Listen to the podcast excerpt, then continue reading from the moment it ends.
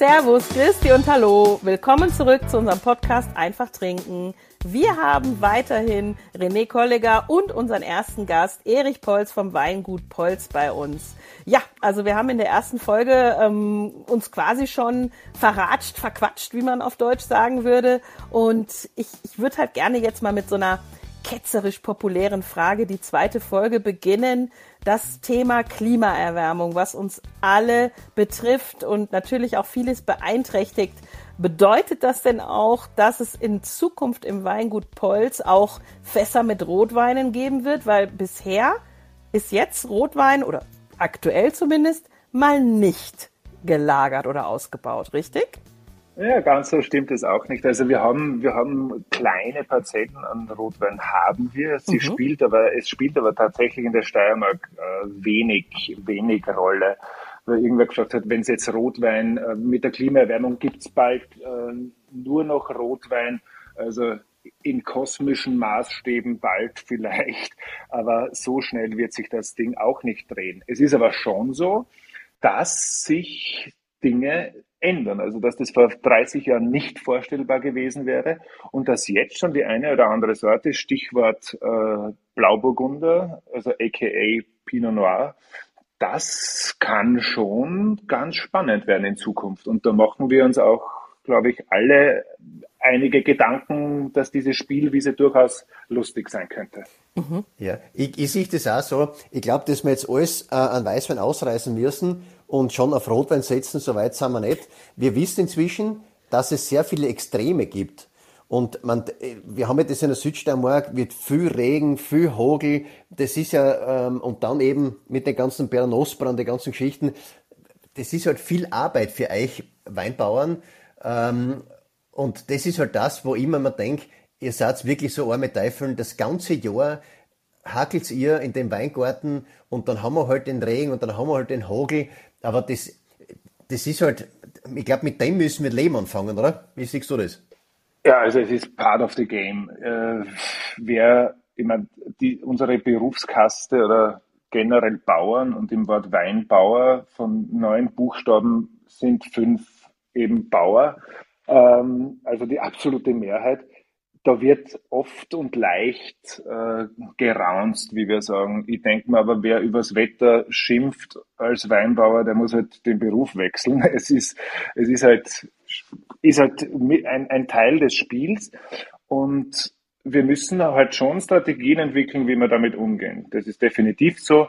Und ich glaube, da ist eben im Weingarten haben wir noch einige Stellschrauben, wo man eben arbeiten kann. Also wie hin und wieder im Sommer Newslöchern also heraufbeschwört wird das Ende von irgendwelchen grünen Veltliner und der Österreicher schreit auf. Das sind wir noch lang nicht. Aber ja, wenn wir Weingärten neu auszusetzen haben, dann machen wir uns schon sehr wohl Gedanken, ne? welche Sorte passt dort, ähm, wie können wir mit Pflanzabständen, mit Laubwandhöhen äh, etc., mit Unterlagsreben, ganz wichtig, wie können wir das zukunftsfit machen, weil die Voraussetzungen heuer oder heute ganz andere sind als, als vor 40, 50 Jahren. Ja, aber ist, und was auch, glaube ich, äh, bei euch am Weingut gut ist, ihr seid ja relativ gut verstreut auch. Das heißt, ihr habt ja von Kitzek wo sie wahrscheinlich am spätesten lesen wird, bis nach Ehrenhausen, wo wahrscheinlich die Lese, oder Gamlitz die Lese beginnt. Ihr seid ja relativ gut verstreut. Das heißt, ihr, ihr habt schon überall, ähm, auch wenn es ums Thema Hagel geht oder ums Klimathema geht, einen guten Streuungspunkt. Also du, du, du hast das gesagt, eben du hast diese Verstreutheit eben in der vorigen Folge eben auch schon angesprochen. Und diese, und ich wollte immer sagen, das Thema Hagel.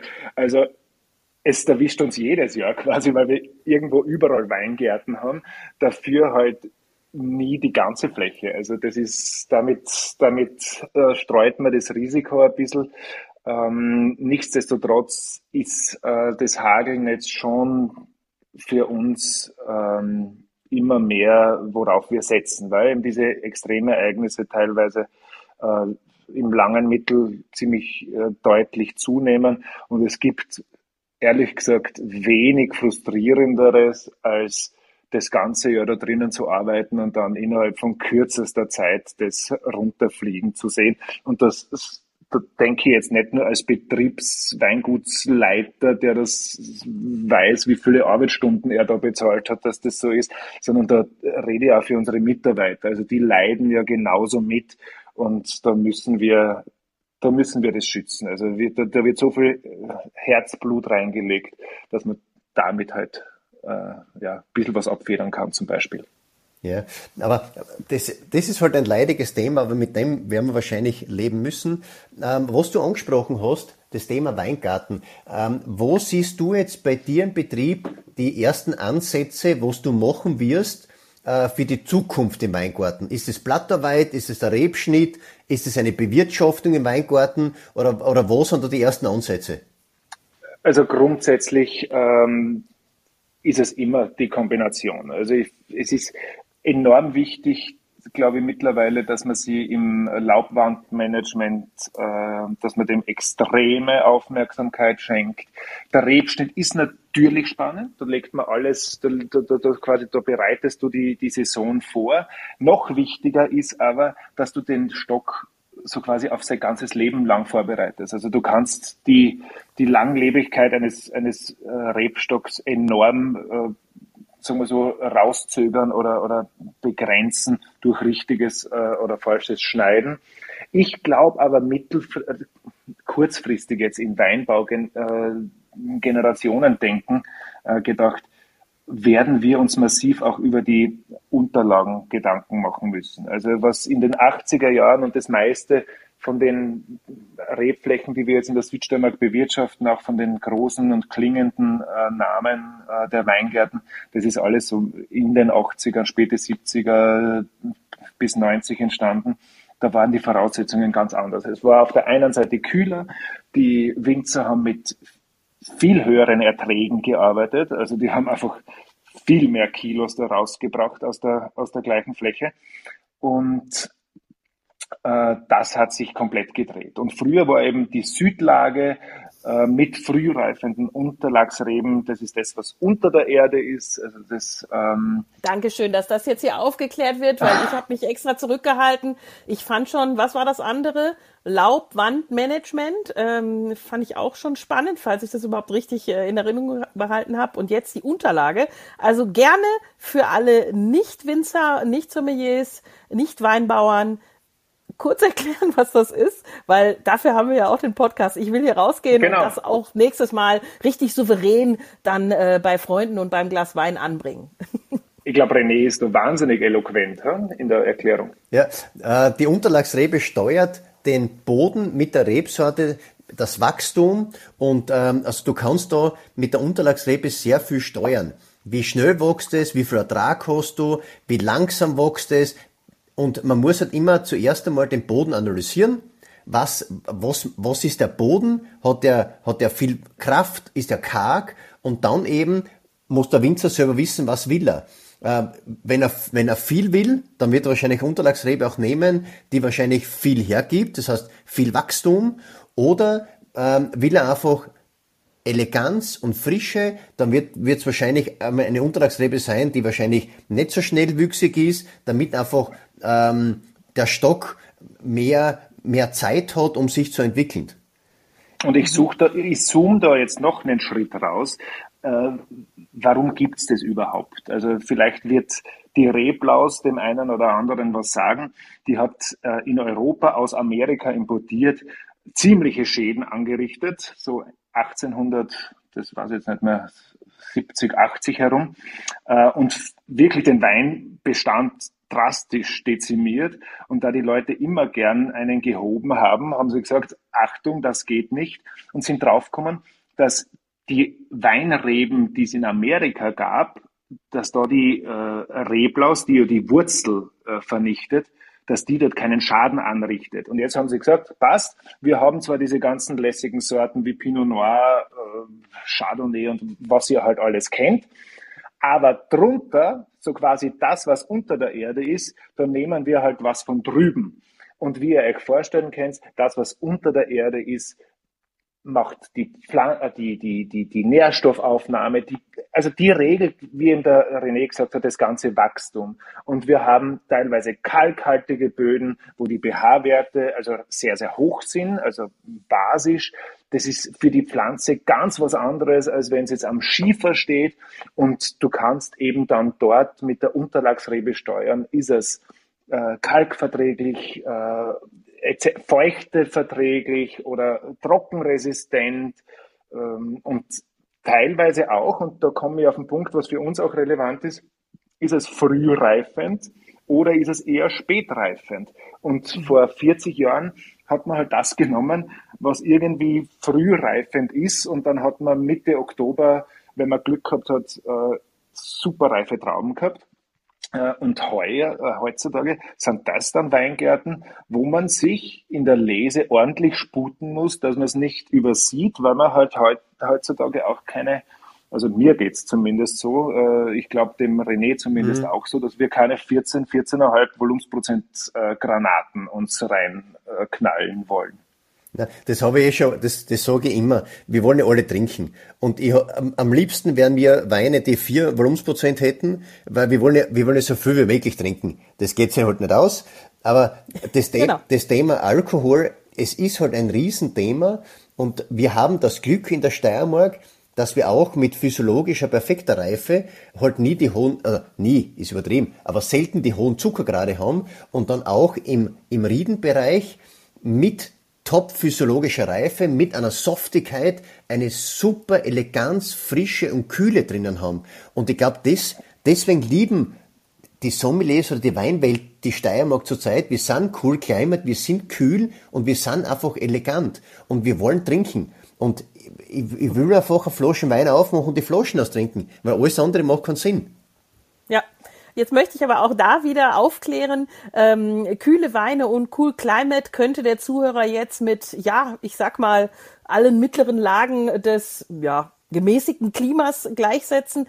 Aber bei euch ist es schon sehr sonnig. Ihr habt dann halt die Nächte und so weiter. Also es ist schon, finde ich, eine sehr begünstigte Region, auch durch die hohen Lagen. Also im Sommer, sowie im Frühling, auch im Herbst, es, es ist ein Traum. Also für den Urlauber und für die Traube. Dass man das als Cool Climate bezeichnet, das verstehe ich. Auch das Thema kühle Weine. Aber ich möchte das bitte hier sagen. Nicht, dass jetzt jemand denkt, er fährt da irgendwie, keine Ahnung, an die Nordsee, Ostsee oder was auch immer, sondern das ist, das ist einfach wirklich traumhaft schön. Nur jetzt nicht unbedingt wie in Südspanien.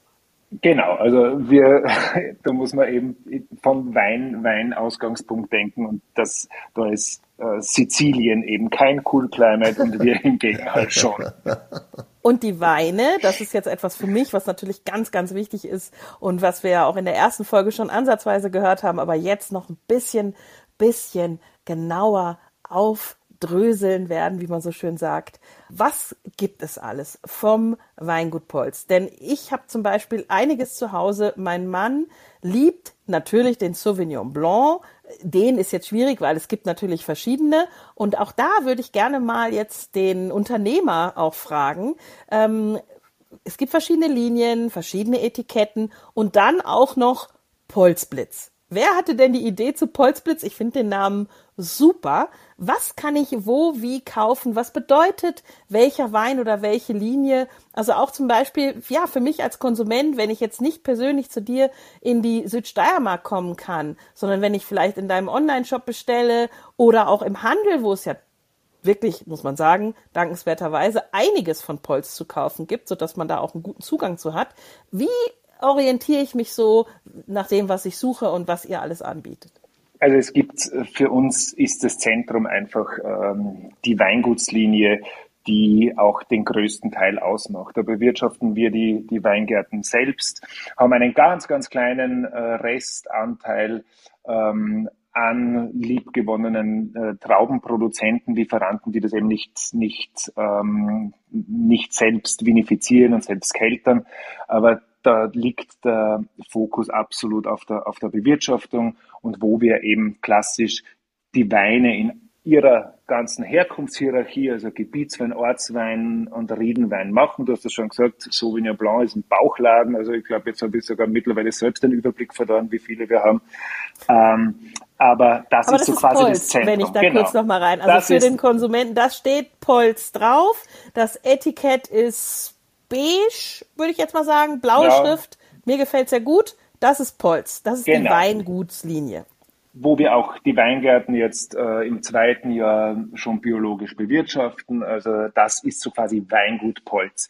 Und wir hatten in der Vergangenheit, was ich mittlerweile wirklich schön finde, wir hatten immer die, die mit den Weingärten des äh, ehemaligen Weinguts Czeppe hatten wir immer die Möglichkeit, auch im Handel äh, was zu positionieren und so quasi auch in der Breite was anzubieten. So, und jetzt mit der Übernahme fielen zwar diese Weingärten weg, ich habe mir aber gedacht, es ist einfach wahnsinnig toll, viele Leute auch zu erreichen. Ne, das ist ja was Schönes, wie wir vorher geredet haben. Wir wollen ja, dass viele Leute in den Genuss von diesen, von dieser herrlichen Region oder von diesen Weinen eben in der Region kommen.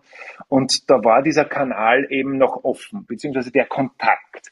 Und da habe ich mir gedacht, okay, äh, lass uns das nutzen. Und wir haben mit Polz Blitz, also das hat ja mehrere, mehrere also es ist erstens einmal, habe ich gesagt, es muss was Lebendiges sein. Wir möchten ja auch jüngere Menschen ansprechen, also bei den Weinguts, bei den saturierten Weingutskunden oder die Leute, die halt in gehobene Gastronomie gehen, da ist der Altersschnitt vielleicht nicht 27. Ähm, und wie können wir einfach viele Leute dazu bringen, dass sie mal hingreifen und da ist äh, vielleicht ein lässiges Auftreten hilft da ein bisschen. Also das Polzblitz ist natürlich ein Wortspiel, das soll ein bisschen Aufmerksamkeit erregen. Es ist auch ein kleiner Polz, gar nicht ein, ein riesiger Polzblitz äh, auf dem Etikett. Das schaut irgendwie so aus wie damals David Bowie. Äh, stimmt, die Schminke im Gesicht, genau. Genau, bei, Sig bei Siggy Stardust, was ja herrlich ist, weil Bowie einer meiner absoluten Favorites uh, of all time ist. Und ja, und das ist einfach, das funktioniert super. Und uh, wir haben auch die Möglichkeit, und das muss man auch sagen, es gibt ja uh, diese klassische, diese klassische Genossenschaft, wo Leute Wein hinliefern und die dann absolut in der Billigschiene raushauen. Das gibt's nicht. Es gibt aber nach wie vor Leute, die Trauben produzieren. Und dadurch, dass unsere Produzenten aus verständlichen Gründen, weil sie teilweise andere äh, Jobs haben, nicht auf biologische Wirtschaft umstellen können, können wir ähm, diese Trauben, die teilweise perfekt äh, hergestellt sind, dann eben da bereitstellen für wirklich ein junges Publikum und wo wir eben auch die Schwelle äh, senken und jeder dazukommt und das, ja, finde ich ganz cool. Ja, und ich finde es richtig cool, weil das sind ja handwerklich perfekt gemachte Weine und am Ende des Tages, du hast ein super Traumaterial, du hast einen perfekt handwerklichen Wein und die, die, die Jugend soll ja hingeführt werden zu genau den Weinen. Und am Anfang ist wahrscheinlich das Geldbörsel ein bisschen niedriger und du hast nicht viel drin und du sollst dir trotzdem eine gute Flasche Wein leisten können. Und irgendwann einmal, wenn du dann ein gutes Geld verdienst, dann, dann greifst du zum großen Hoch, Hochgrasnitzberg. Aber am Ende des Tages, die Leute sollen hingeführt werden zum Weintrinken und wenn das mit einem super Wein im Einstiegssegment schon mal ist, ja, besser geht's ja gar nicht. Ja, also absolut. Also da kann ich vollinhaltlich nur Ja sagen. Man muss noch immer bemerken, es ist zwar jetzt Polz Blitz ein, einen Deut äh, preiswerter als die Weingutslinie. Wir sind aber, wenn man sich dann andere Regionen anschaut, allein weil es bei uns einfach schwieriger ist, das Ganze zu bewirtschaften durch unseren Steillagen Weinbau, jetzt auch nicht mehr die super Low-Budget-Geschichte. Also das, da ist man schon bei den um 10 Euro dabei. Ich sage aber, es zahlt sich aus, weil man eben wirklich handwerklich top, top Material bekommt. Super, unbedingt hingreifen. Äh, was mich interessieren würde, ist das Thema Sekt.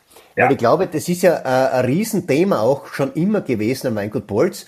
Wie viel äh, macht ein Sekt jetzt wirklich bei euch aus?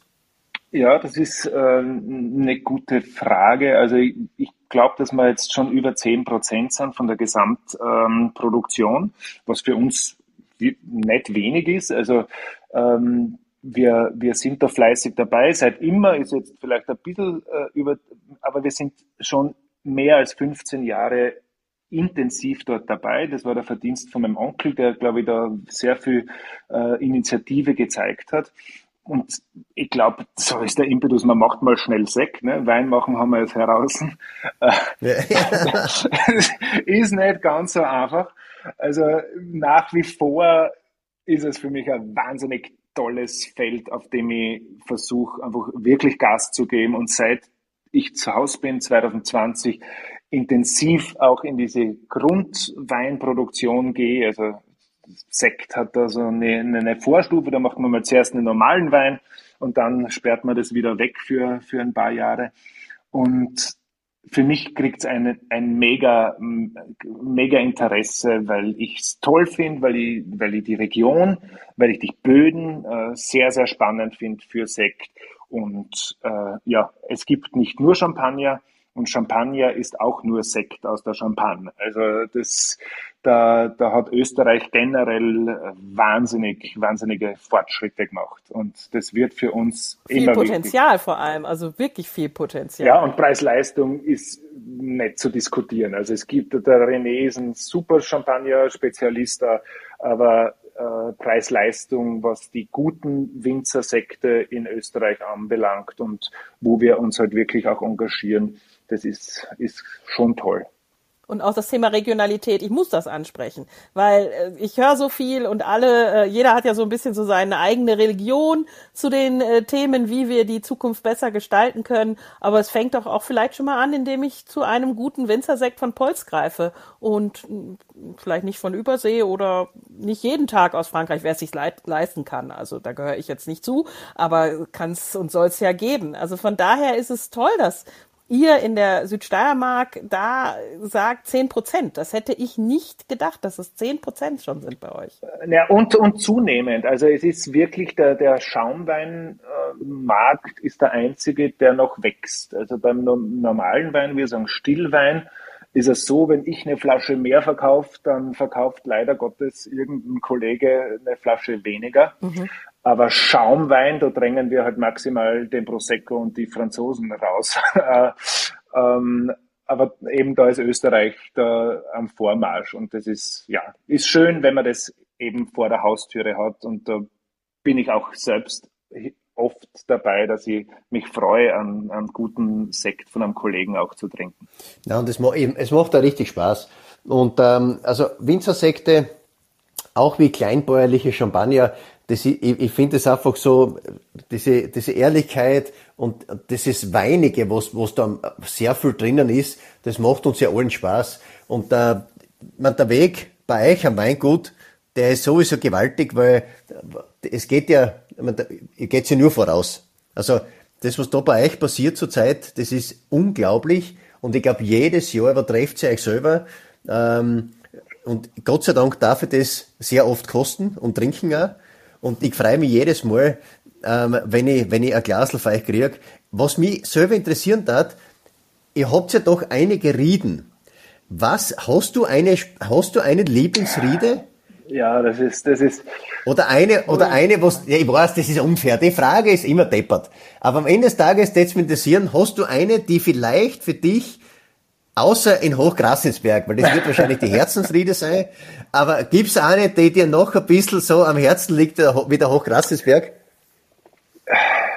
Ja, also wie gesagt, das ist leider Gottes eine wirklich immer unfaire Frage. Das ist so diese, ja, das ja. Ding mit den Kindern. Ähm, aber gut, wenn Hochgrasnetzberg ausgeklammert ist, dann, dann, dann fällt schon mal äh, was weg. Natürlich, ich bin dort aufgewachsen und wie du sagst, das ist eine, eine Herzensriede eine, für die ich mich wahnsinnig einsetze, weil ich auch glaube, dass sie nicht so am Radar ist und in Zukunft wirklich Großes leisten kann, ähm, ist der Vagina Herrenberg, den, wo wir wirklich ein phänomenal schönes Stück bewirtschaften dürfen.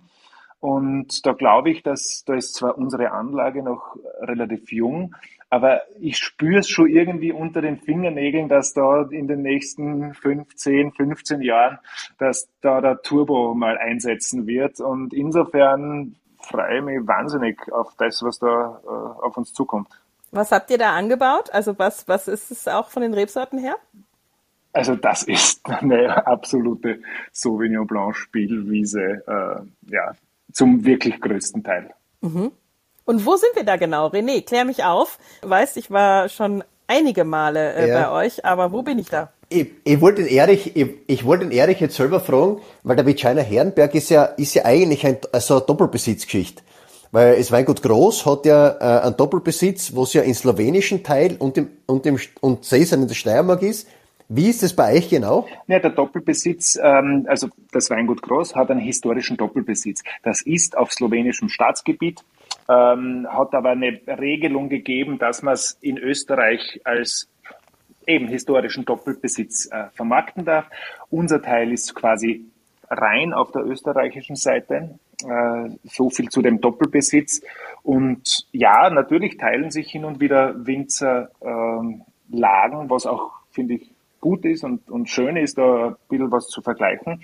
Und zu deiner Frage, wo wir da sind, ganz genau, weil ich hin und wieder auf der Weinstraße auch äh, mit Laufschuhen unterwegs bin. Es ist fast genau die Hälfte äh, von dem Weingut Polz zu äh, der besten Cordon Bleu Station, wo der René uns bis ähm, vor kurzem immer herrlich verköstigt hat vom Weingut Mainz. Also, also wirklich äh, genau an der Grenze, Rebenhof. dann weiß ich schon. Also genau. Genau. Also genau, diese, diese geteilte Straße, da ist dann oben der Rebenhof, ein fantastisches Weingut auch. Und ja, also genau dazwischen. Ah, cool. Ja, also ich merke schon, wir könnten noch mindestens vier Folgen machen und werden auch hoffentlich in der Zukunft noch einmal sprechen. Aber ähm, mit Blick auf die Zeit werde ich jetzt schon zum Abschluss meine nächste Frage aus der Rubrik der Standardfragen, in dem Fall Rubrik der Mythen stellen. Es ist nicht wirklich ein Mythos, sondern es ist Mythos und ja, so ein bisschen so unser, unser Allgemeinglaube. Ähm, wir gehen ja davon aus, dass sich äh, hier in dem Podcast auch immer wieder viele Fragen stellen, die wir dann hier auflösen. Und zwar, Erich, du bist natürlich auch schon einer anderen Tätigkeit nachgegangen und das auch teilweise länger. Bei einer längeren Inszenierung zum Beispiel steht man sehr lange. Wie sieht's denn da jetzt aus? Muss man von Weißwein wirklich häufiger pieseln, sage ich jetzt mal umgangssprachlich, als von anderen Getränken? Ähm, und wenn dem so ist, was macht man denn dann dagegen? Also ich, ich, ich muss sagen, ich habe bis jetzt immer das Glück gehabt, dass bei Weinverkostungen und so weiter, dass das so spannende Weine waren, da, dass ich auf die Toilette einfach vergessen habe. Und ich glaube, in dem Moment, äh, wo man ans, ans Pieseln denken müsste, dann ist der Wein einfach zu fad.